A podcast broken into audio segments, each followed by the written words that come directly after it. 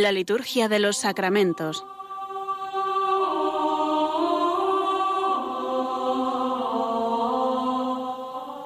Con el Padre Juan Manuel Sierra.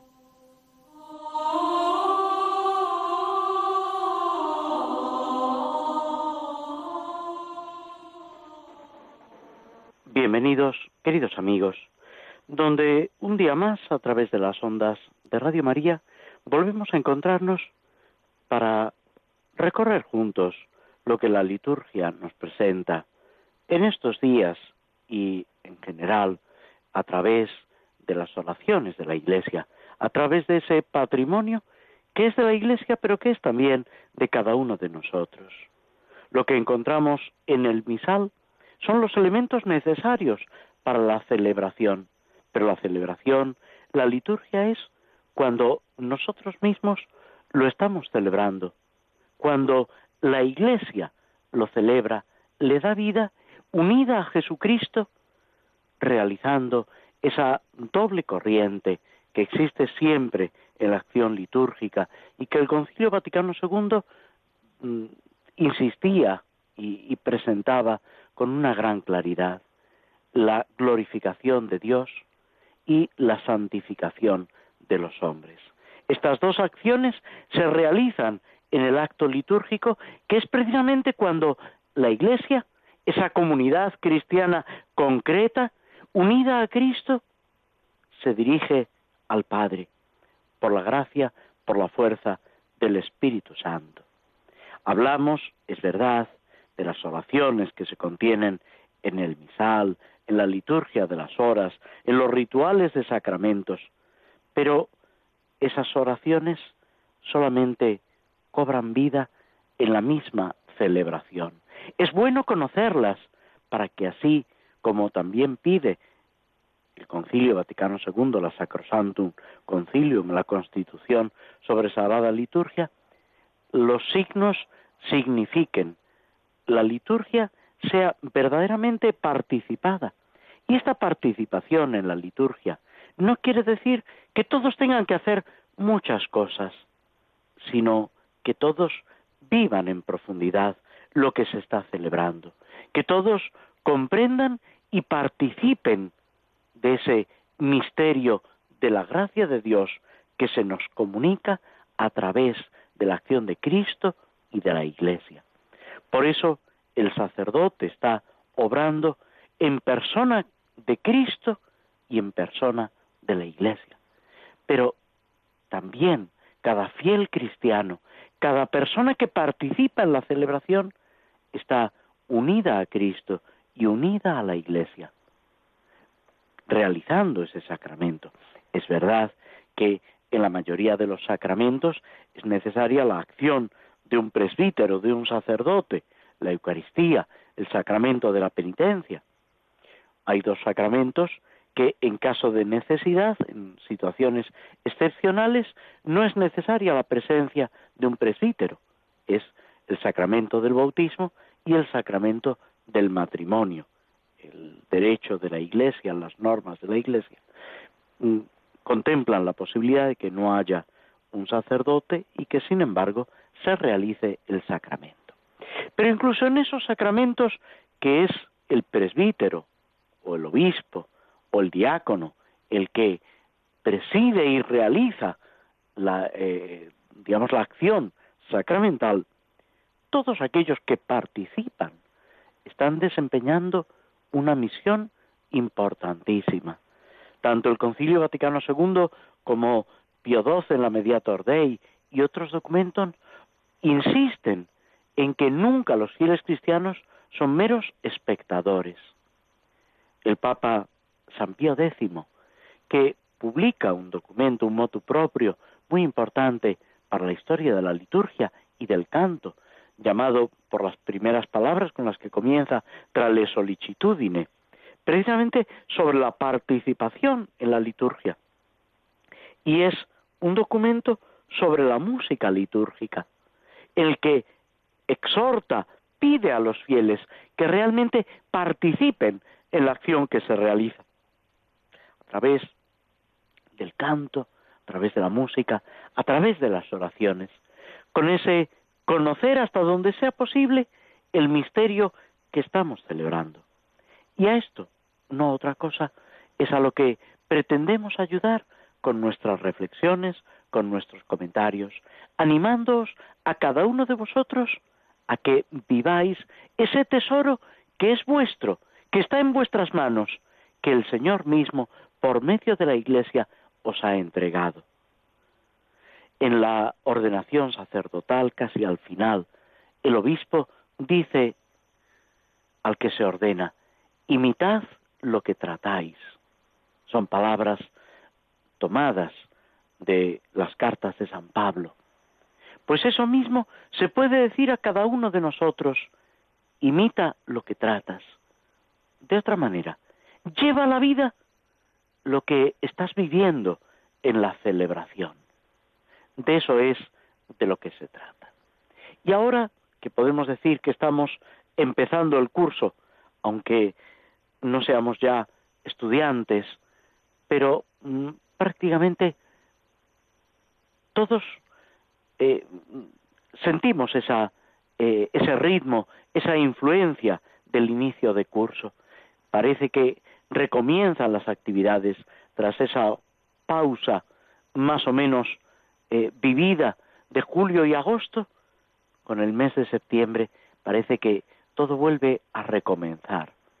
Llegará con el final de noviembre, principio de diciembre, el nuevo año litúrgico llegará a primeros de enero, el comienzo del año civil, pero también ese ritmo del año académico, de la actividad docente, nos va marcando y nos va, eh, de alguna forma, enseñando a retomar tantas actividades y a comenzar con ilusión ese recorrido en nuestra vida en nuestra formación cristiana.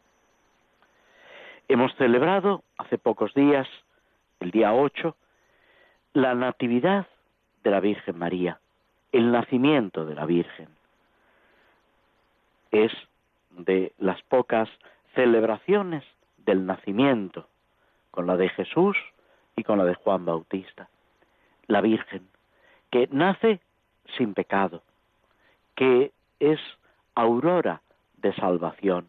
Nos está marcando ese inicio de la redención. Es un motivo de alegría y por eso la Iglesia lo celebra con una gran intensidad.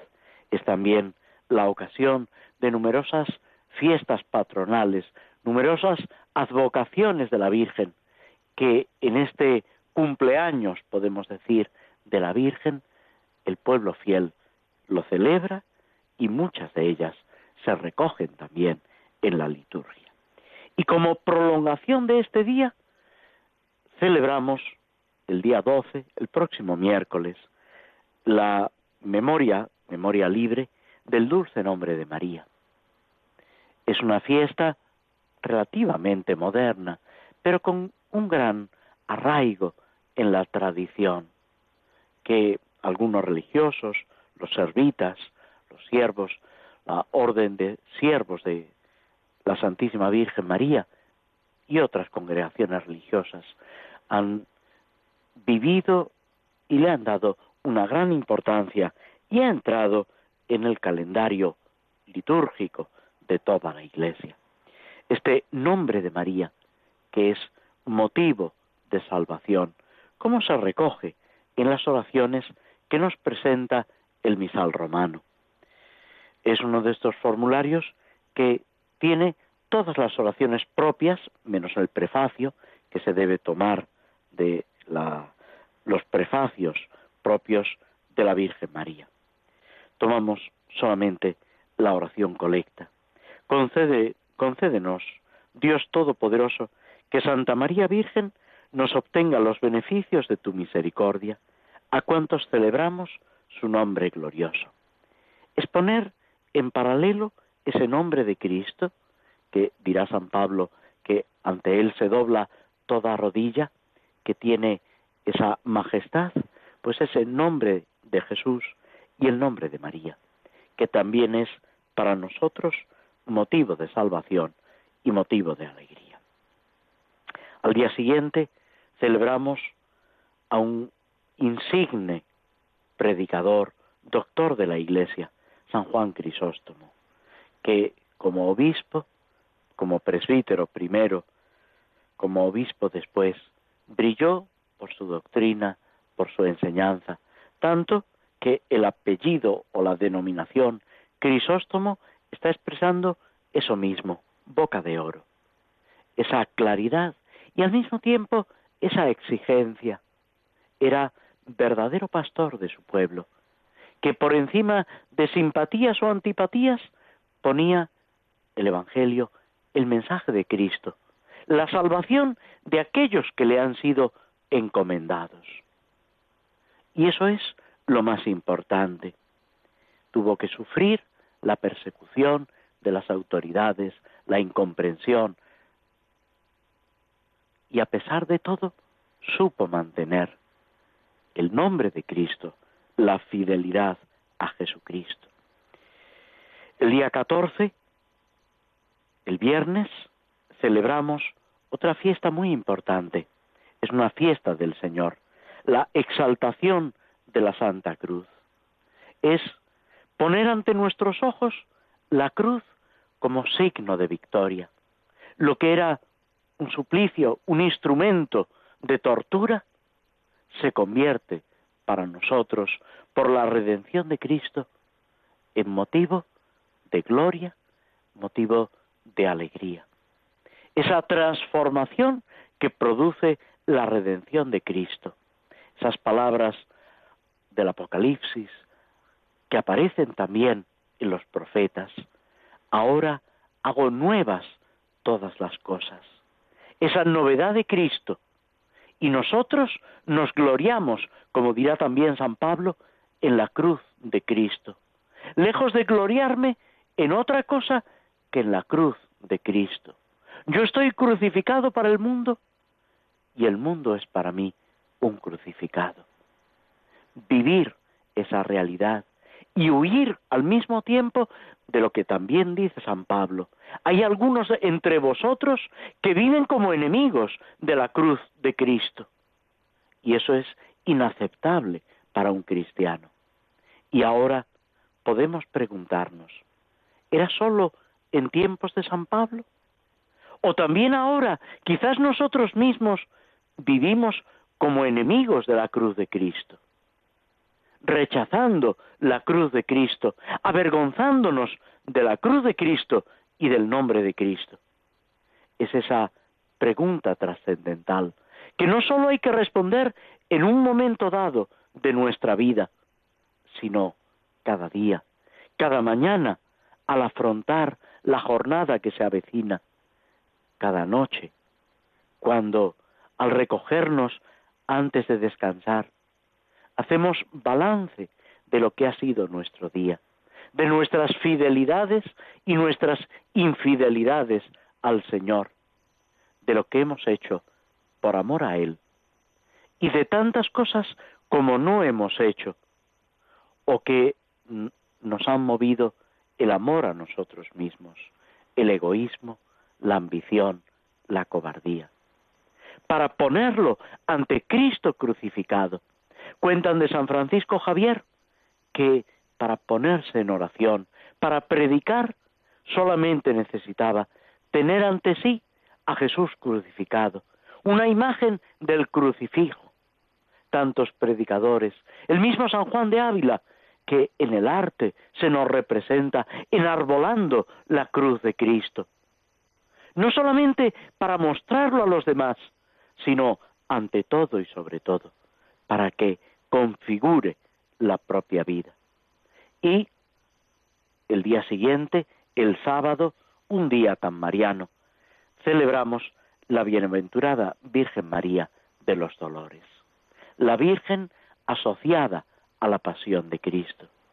Y la Iglesia nos invita a la contemplación y a la consolación respecto a la Virgen María, que con nuestra vida, con nuestras obras, nos unamos a ella, que es corredentora con Cristo. nos detenemos unos instantes escuchando algo de música antes de adentrarnos en la reflexión sobre lo que el mismo misal nos dice de los sacramentos y de los sacramentales.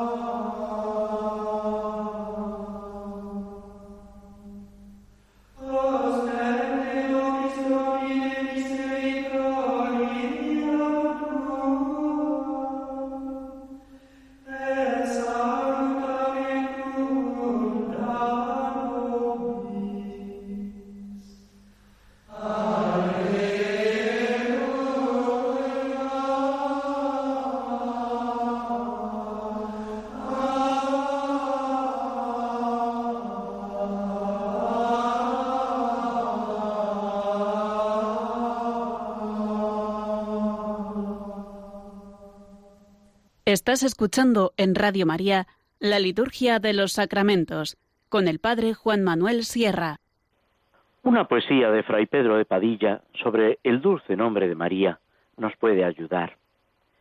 Tu santo nombre glorioso, que a los demonios asombra, es tan dulce y tan sabroso, que a cualquiera que le nombra le da un valor milagroso. Y el que por sí ya no es parte, a resistir tentaciones, lo será con invocarte, y así en las tribulaciones nos valemos de llamarte María. Y con esto entramos, después de haber comentado las misas rituales en la bendición de abades y abadesas, en otra celebración que no es un sacramento, es un sacramental, pero que tiene una gran importancia en la Iglesia. Es una celebración que normalmente preside el obispo y que tiene una gran repercusión en la historia de la Iglesia y en las personas que lo celebran. Nos referimos a la consagración de vírgenes. Desde los primeros años de la Iglesia ha habido mujeres que, dejando el matrimonio, se han consagrado por entero a Dios. Y no lo han hecho en una orden religiosa, el desarrollo de las órdenes religiosas podemos decir que en la historia de la Iglesia es posterior, pero sí con una consagración.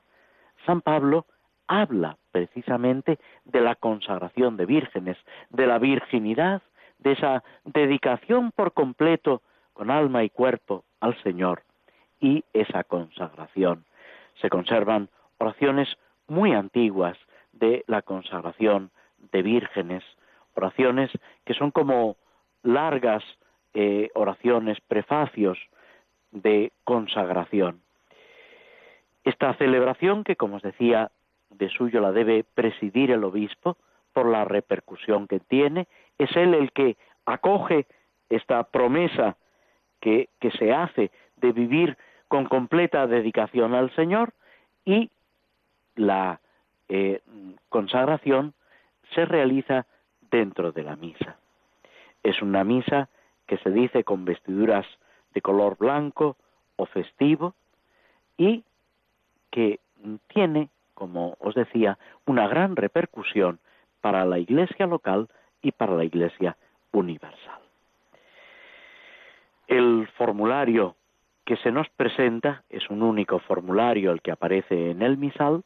Existe también un ritual de la consagración de vírgenes con sus oraciones propias, al que complementa la misa que aparece aquí en el misal y que tiene todos los elementos de una misa propia, desde las antífonas de entrada y de comunión, la bendición final y las tres oraciones propias de la misa, la oración colecta sobre las ofrendas y de la oración después de la comunión. También eh, nos presenta eh, los mementos, la intercesión que se hace en las plegarias eucarísticas, precisamente pidiendo por la persona o las personas que realizan su consagración en esta ceremonia. La antífona de entrada está tomada del Salmo 104 y simplemente nos invita a mirar al Señor y a recordar lo que ha hecho. Recurrid al Señor y a su poder, buscad continuamente su rostro, recordad las maravillas que hizo. Es ese detenernos en la contemplación del Señor, ver que sin Él, sin esa contemplación, no podemos seguir adelante. Él es el sol que nos ilumina, Él es la fuerza que hace posible nuestra respuesta, nuestro mismo ser, cada paso que damos en la vida espiritual y también en nuestra vida material.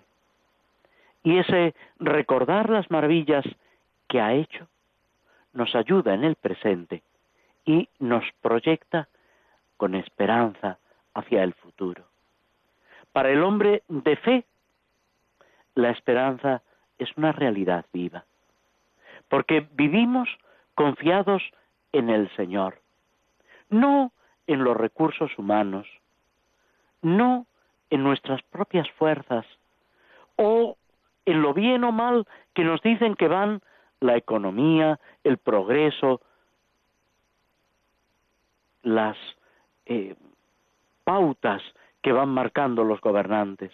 No, nuestra esperanza radica en el Señor, en su amor. Y apoyados en Él podemos afrontar todas las dificultades.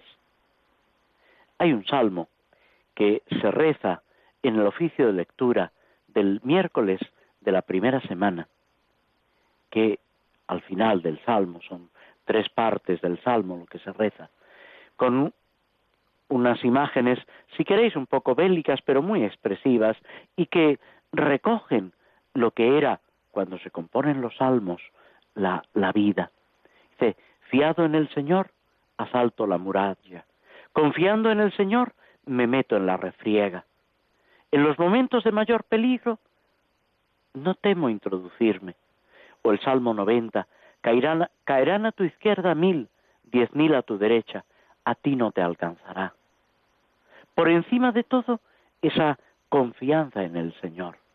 Y eso debe vivirlo todo cristiano, por supuesto, pero también la persona que se consagra a Él, que pone en Él toda su vida, Santa Teresa de Jesús le dice a sus monjas, no os preocupéis por el mañana, no os preocupéis por lo que tenéis que, por lo que os hace falta para comer, y yo os aseguro que no os faltará. Pero si andáis preocupadas, obsesionadas por la comida, os aseguro que moriréis de hambre, dice Santa Teresa con ese gracejo, medio en serio, medio en broma, a sus monjas apliquémonoslo cada uno de nosotros en nuestra propia vocación. Claro que el padre, la madre de familia, tienen que cuidar de la familia, tienen que atender y velar con solicitud, como hace Marta en el Evangelio, pero sin olvidar del todo a María, sin olvidar esa contemplación y esa confianza en el Señor por encima de todo. En el Señor que le dice a los apóstoles y a los discípulos que se fijen en los pájaros del cielo, en los lirios del campo, que de ambos se ocupa el Señor y nada les falta y tienen un esplendor, dice el Señor, que ni Salomón en toda su gloria. Esto es lo que también nosotros estamos llamados a vivir. La oración colecta de la consagración de vírgenes dice, concede Señor a estas siervas tuyas, a quienes has infundido el propósito de la virginidad, y aquí está hablando de esa entrega completa al Señor, de lo que es eh, la, la naturaleza, pero también de lo que es el corazón, esa virginidad del cuerpo y del alma. Llevar a término la obra comenzada, como le dice también San Pablo a su discípulo, que llevar a término la obra comenzada. para que consagrándose enteramente, vuelve a repetir esa consagración que no es sólo del cuerpo, es del cuerpo y del alma, es de toda la persona, es la entrega total al Señor por encima de todo. Merezcan alcanzar la plenitud de lo que comienzan. Es el comienzo, pero esa meta que se debe vivir día a día, hay que vivirla con una confianza en el Señor, con una entrega a Él por encima de todo. Y es Él, ni el que siembra ni el que ciega, sino el Señor el que da el crecimiento. Y eso se aplica al apostolado, claro que sí, pero también se aplica a nuestra vida espiritual, a nuestro seguimiento de Cristo, a ese camino por el cual el Señor nos llama de una forma única e irrepetible. No hay dos caminos iguales. Es verdad que la Iglesia propone y reconoce vocaciones, la vocación de la virginidad, la vocación en la vida religiosa, la vocación en el matrimonio o en el sacerdocio. Pero cada vocación es después un camino apasionante y sorprendente en el seguimiento de Cristo.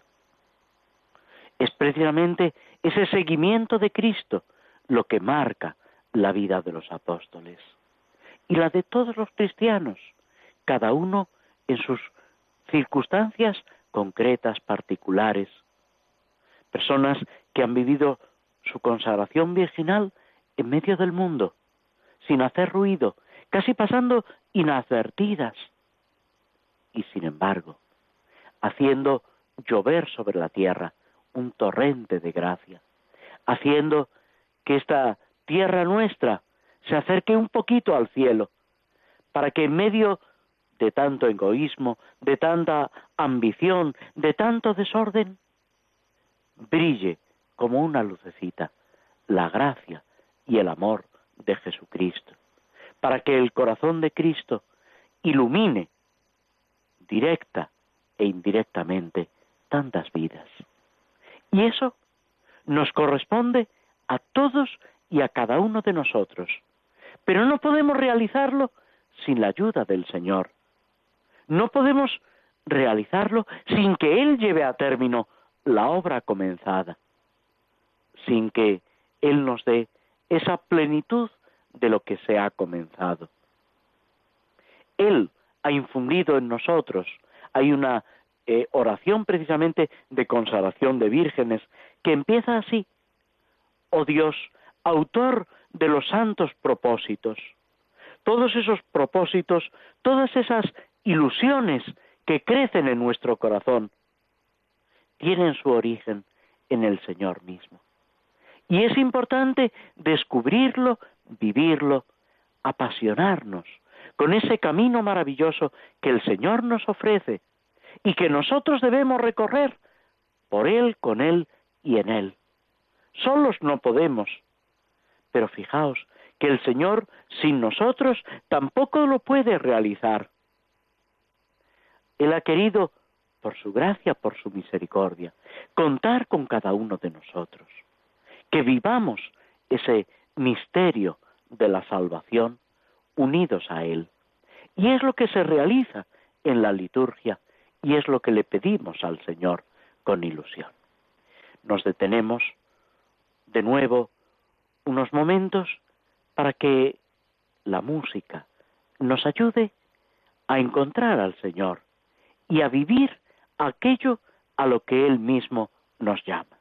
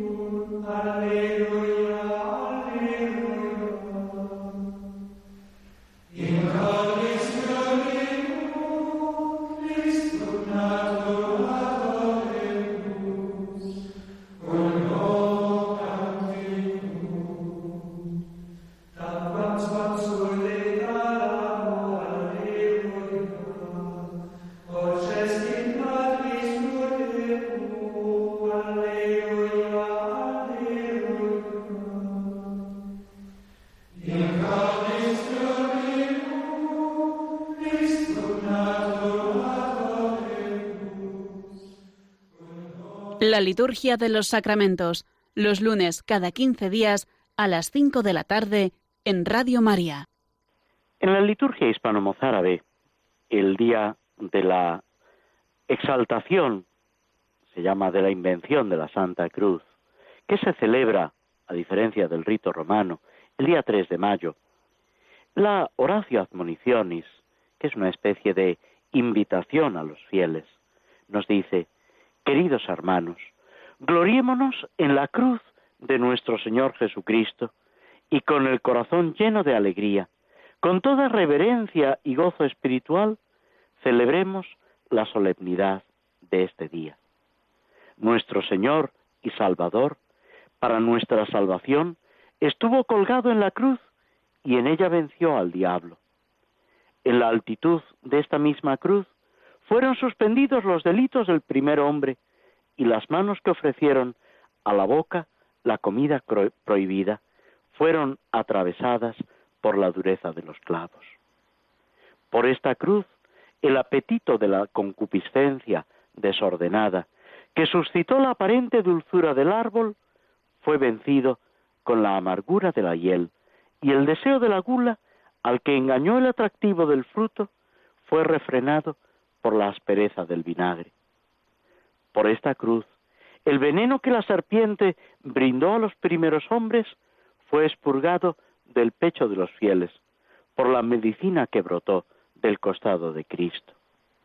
Finalmente, por esta cruz, la confesión del nombre de Cristo restauró, sin duda, al hombre expulsado del paraíso por haber desobedecido el precepto. Este recorrido y esta comparación que la liturgia hispano-mozárabe hace con tanto lirismo nos ayuda a reconocer ese don de Dios que es la cruz de Cristo, Cristo mismo que nos salva, y a vivirlo con agradecimiento y al mismo tiempo con un verdadero compromiso que es correspondencia a ese amor. Del amor de Dios, del amor de Cristo, nos hablan también los salmos y, como recordaréis, los que hayáis seguido los programas anteriores, estábamos reflexionando, comentando el Salmo 18, que nos presenta ese orden de la naturaleza y de la ley y esa alabanza a Dios por encima de todo. El cielo proclama la gloria de Dios y el firmamento pregona la obra de sus manos. El día al día le pasa el mensaje, la noche a la noche se lo susurra. Esta voz del cielo, tan profunda y tan clara, merece el nombre de pregón, mensaje, proclamación. Pero es necesario saber escucharlo. San Pablo y el libro de la sabiduría van a echar en cara a aquellos que no saben descubrir esas maravillas del Señor. Los apóstoles, Cristo, también nos hablan de esa grandeza. San Pablo dice, ¿es que no oyeron? A toda la tierra alcanza su pregón y hasta los confines del orbe su lenguaje. Son palabras del capítulo décimo de la carta a los romanos, donde el mismo Pablo está citando el Salmo. Es claro, el lenguaje de los cielos puede compararse a una verdadera predicación. Y surge la pregunta inmediatamente, ¿soy capaz de escuchar esa predicación? ¿Percibo lo que me están diciendo? No los cielos, pero sí toda la naturaleza. De San Ignacio de Loyola se cuenta que paseando por el jardín veía las flores y les decía, callad, que ya sé lo que me decís, que ya os entiendo. Esa belleza de Dios, esa contemplación de lo creado que nos lleva al conocimiento del Creador.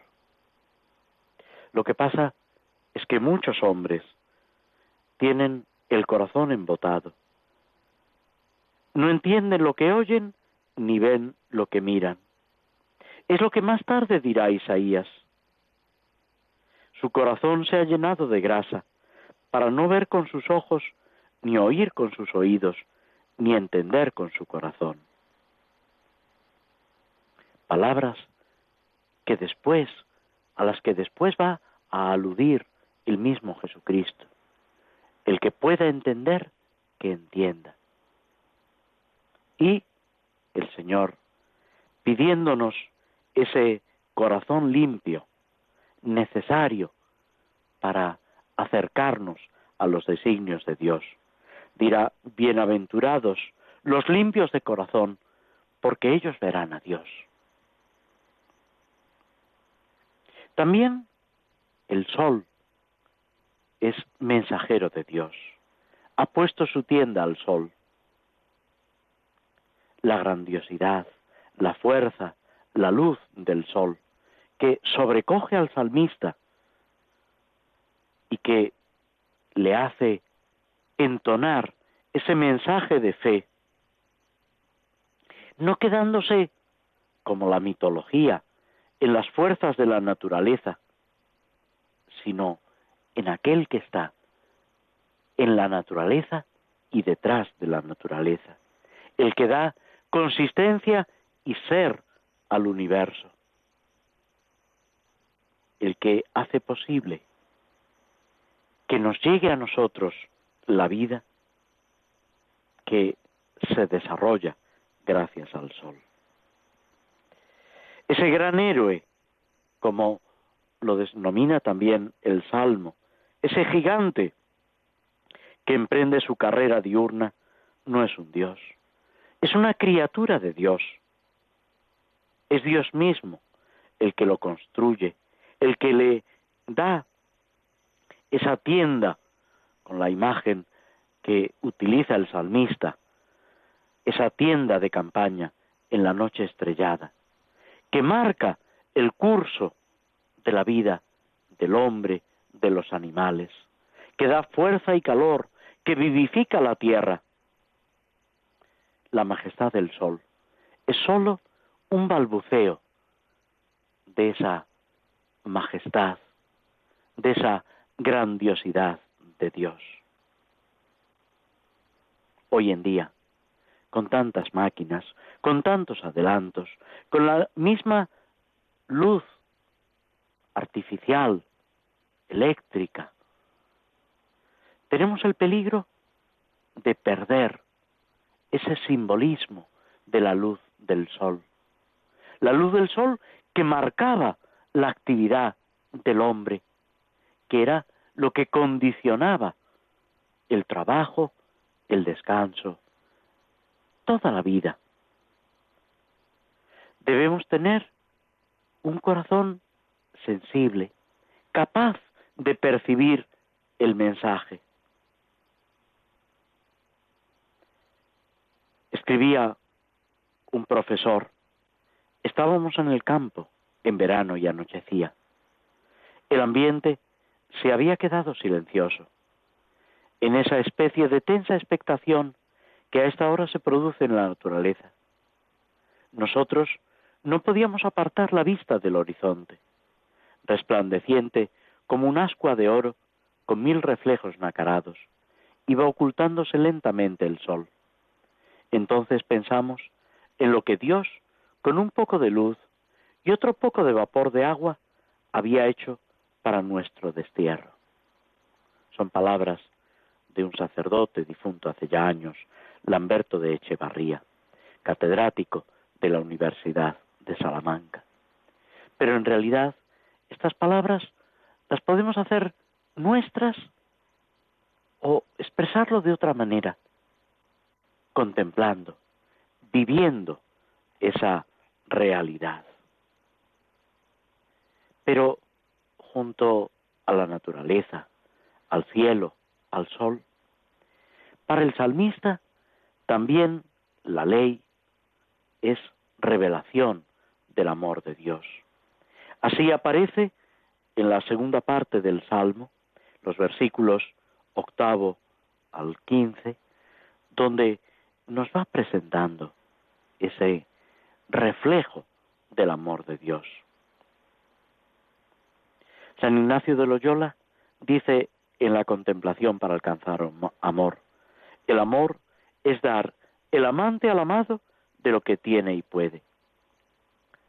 Por eso, esta parte del Salmo podemos llamarla también una revelación del amor de Dios, porque en realidad es el dinamismo del amor de Dios lo que impulsa toda la acción, toda la ley, toda ampliando la revelación de Dios. La ley del Señor es perfecta, nace de Dios y es un beneficio para el hombre, es descanso del alma. Todo lo que el Señor nos va diciendo es para nuestro bien. Y así tenemos que descubrirlo y vivirlo, dándole gracias y pidiéndole constantemente su ayuda. Nos detenemos unos momentos antes de acercarnos a los padres de la Iglesia, que han vivido todo esto y que nos lo siguen enseñando.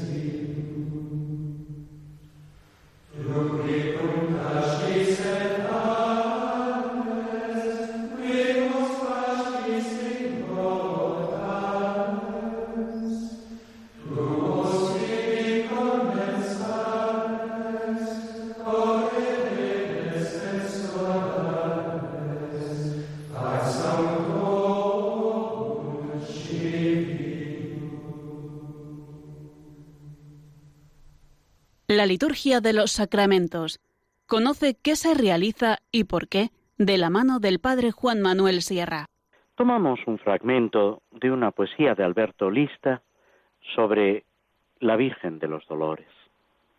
Al ver de un Dios la muerte y que su madre llora, tiembla la tierra toda, cual si fuera a estallar, y hasta el velo del templo se rasga dividido, y el pecho endurecido se negará a llorar. Mi culpa es tu tormento, mi pecado tu herida, oh madre dolorida. Tú sufres y es por mí. Haz que en mi alma se clave el despiadado acero, que insensible y fiero hoy te traspasa a ti.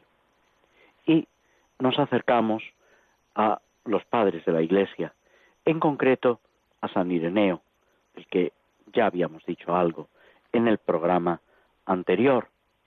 Este santo obispo desarrolla su actividad en la segunda mitad del siglo II. Él procedía de Oriente, nació entre los años 135 al 140 en Esmirna, lo que hoy es Turquía, fue discípulo de San Policarpo, que a su vez había sido discípulo de San Juan por eso podemos decir que es nieto espiritual de San Juan, es muy cercano a los apóstoles, a través de Policarpo, tiene esa experiencia de la enseñanza directa de los apóstoles, sobre todo del último de los apóstoles, del apóstol evangelista San Juan. Pero eh, viajó y se desplazó a lo que hoy es Francia, llegó a Lyon y allí lo encontramos entre los presbíteros, los sacerdotes, en el año 177. Y es precisamente este año, el año 177, cuando es enviado a Roma para llevar una carta al Papa. Y providencialmente, esta carta es lo que hace que San Ireneo no sufra el martirio. El obispo y otros presbíteros en la persecución de Marco Aurelio dieron testimonio de fe y murieron mártires. San Ireneo, a su regreso, es elegido obispo de la ciudad de León y se dedica por completo a su ministerio episcopal.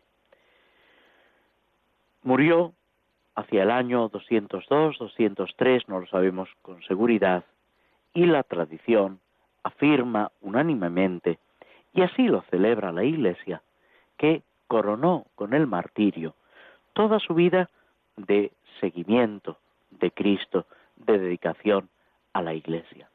Murió mártir dando su vida por Cristo. San Ineo es, ante todo, un hombre de fe, un pastor, alguien que se dedica a enseñar, a transmitir lo que él al mismo tiempo ha recibido. Esas palabras del Evangelio, lo que habéis recibido gratis, dadlo gratis. Os anuncio, dirá San Pablo, lo que yo mismo he recibido. Todo esto con prudencia, con una gran sabiduría, con un celo de buen pastor. Es también un hombre que destaca, haciendo honor a su nombre, Ireneo significa pacífico, un hombre que busca la paz de la iglesia, que evita todo lo posible pues el enfrentamiento, pero que sin embargo proclama la verdad por encima de todo. Las obras que se nos han conservado son precisamente un libro contra las herejías y una exposición de la predicación apostólica. Intenta salir al paso de los errores doctrinales de su tiempo, de las equivocaciones o de las maldades que hay y recoger la enseñanza de los apóstoles para que la Iglesia lo viva, para que cada fiel cristiano lo conozca y lo viva con fidelidad. Ya el título es tremendamente significativo. Defender de las doctrinas equivocadas y exponer la verdad de la fe. Viene a ser como un catecismo de la doctrina cristiana, un resumen de nuestra fe y de nuestra enseñanza. San Ireneo podemos decir que es un campeón en la lucha contra las herejías.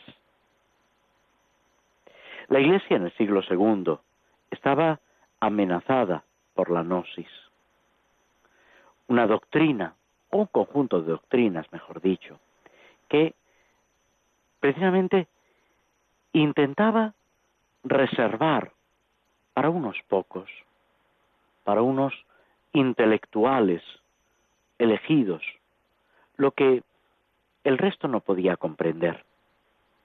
Y la Iglesia precisamente se empeña en afirmar que la salvación, que la enseñanza de Cristo es de todos y para todos. Que todos estamos llamados a la salvación y que nadie está excluido del amor de Jesucristo.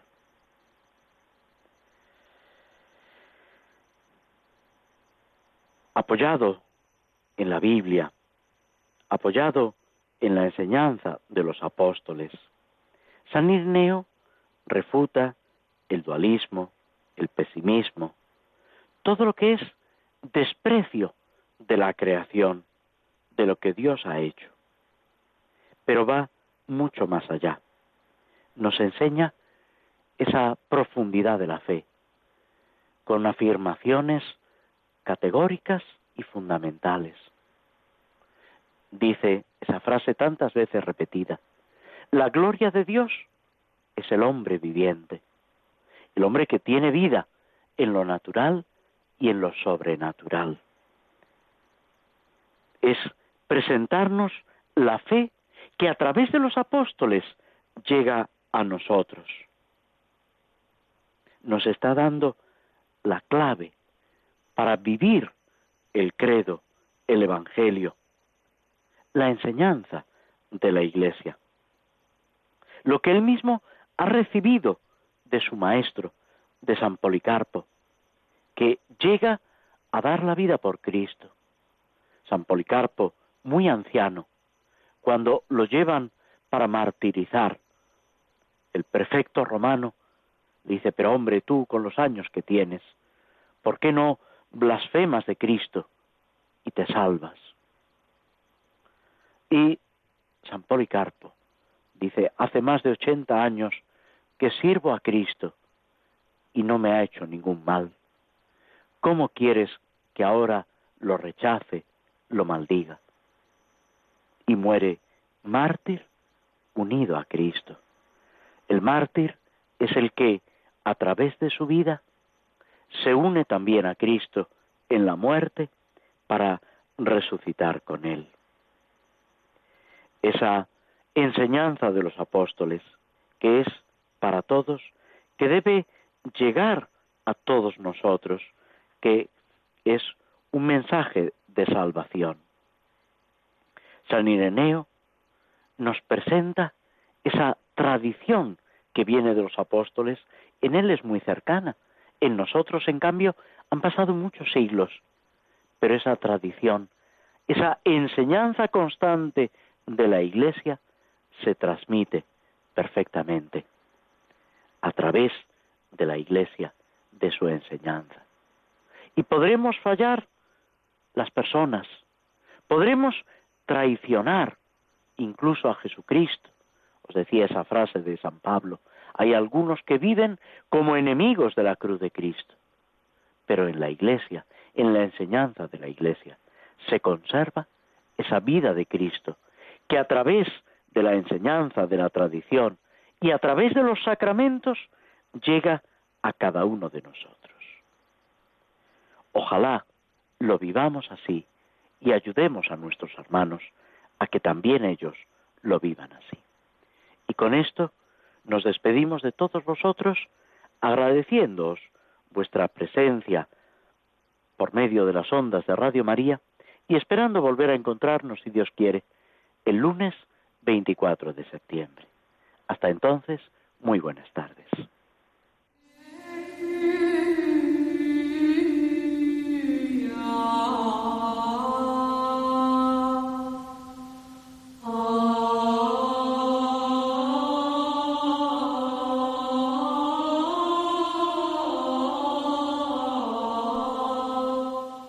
Así concluye en Radio María la Liturgia de los Sacramentos, un espacio dirigido por el Padre Juan Manuel Sierra.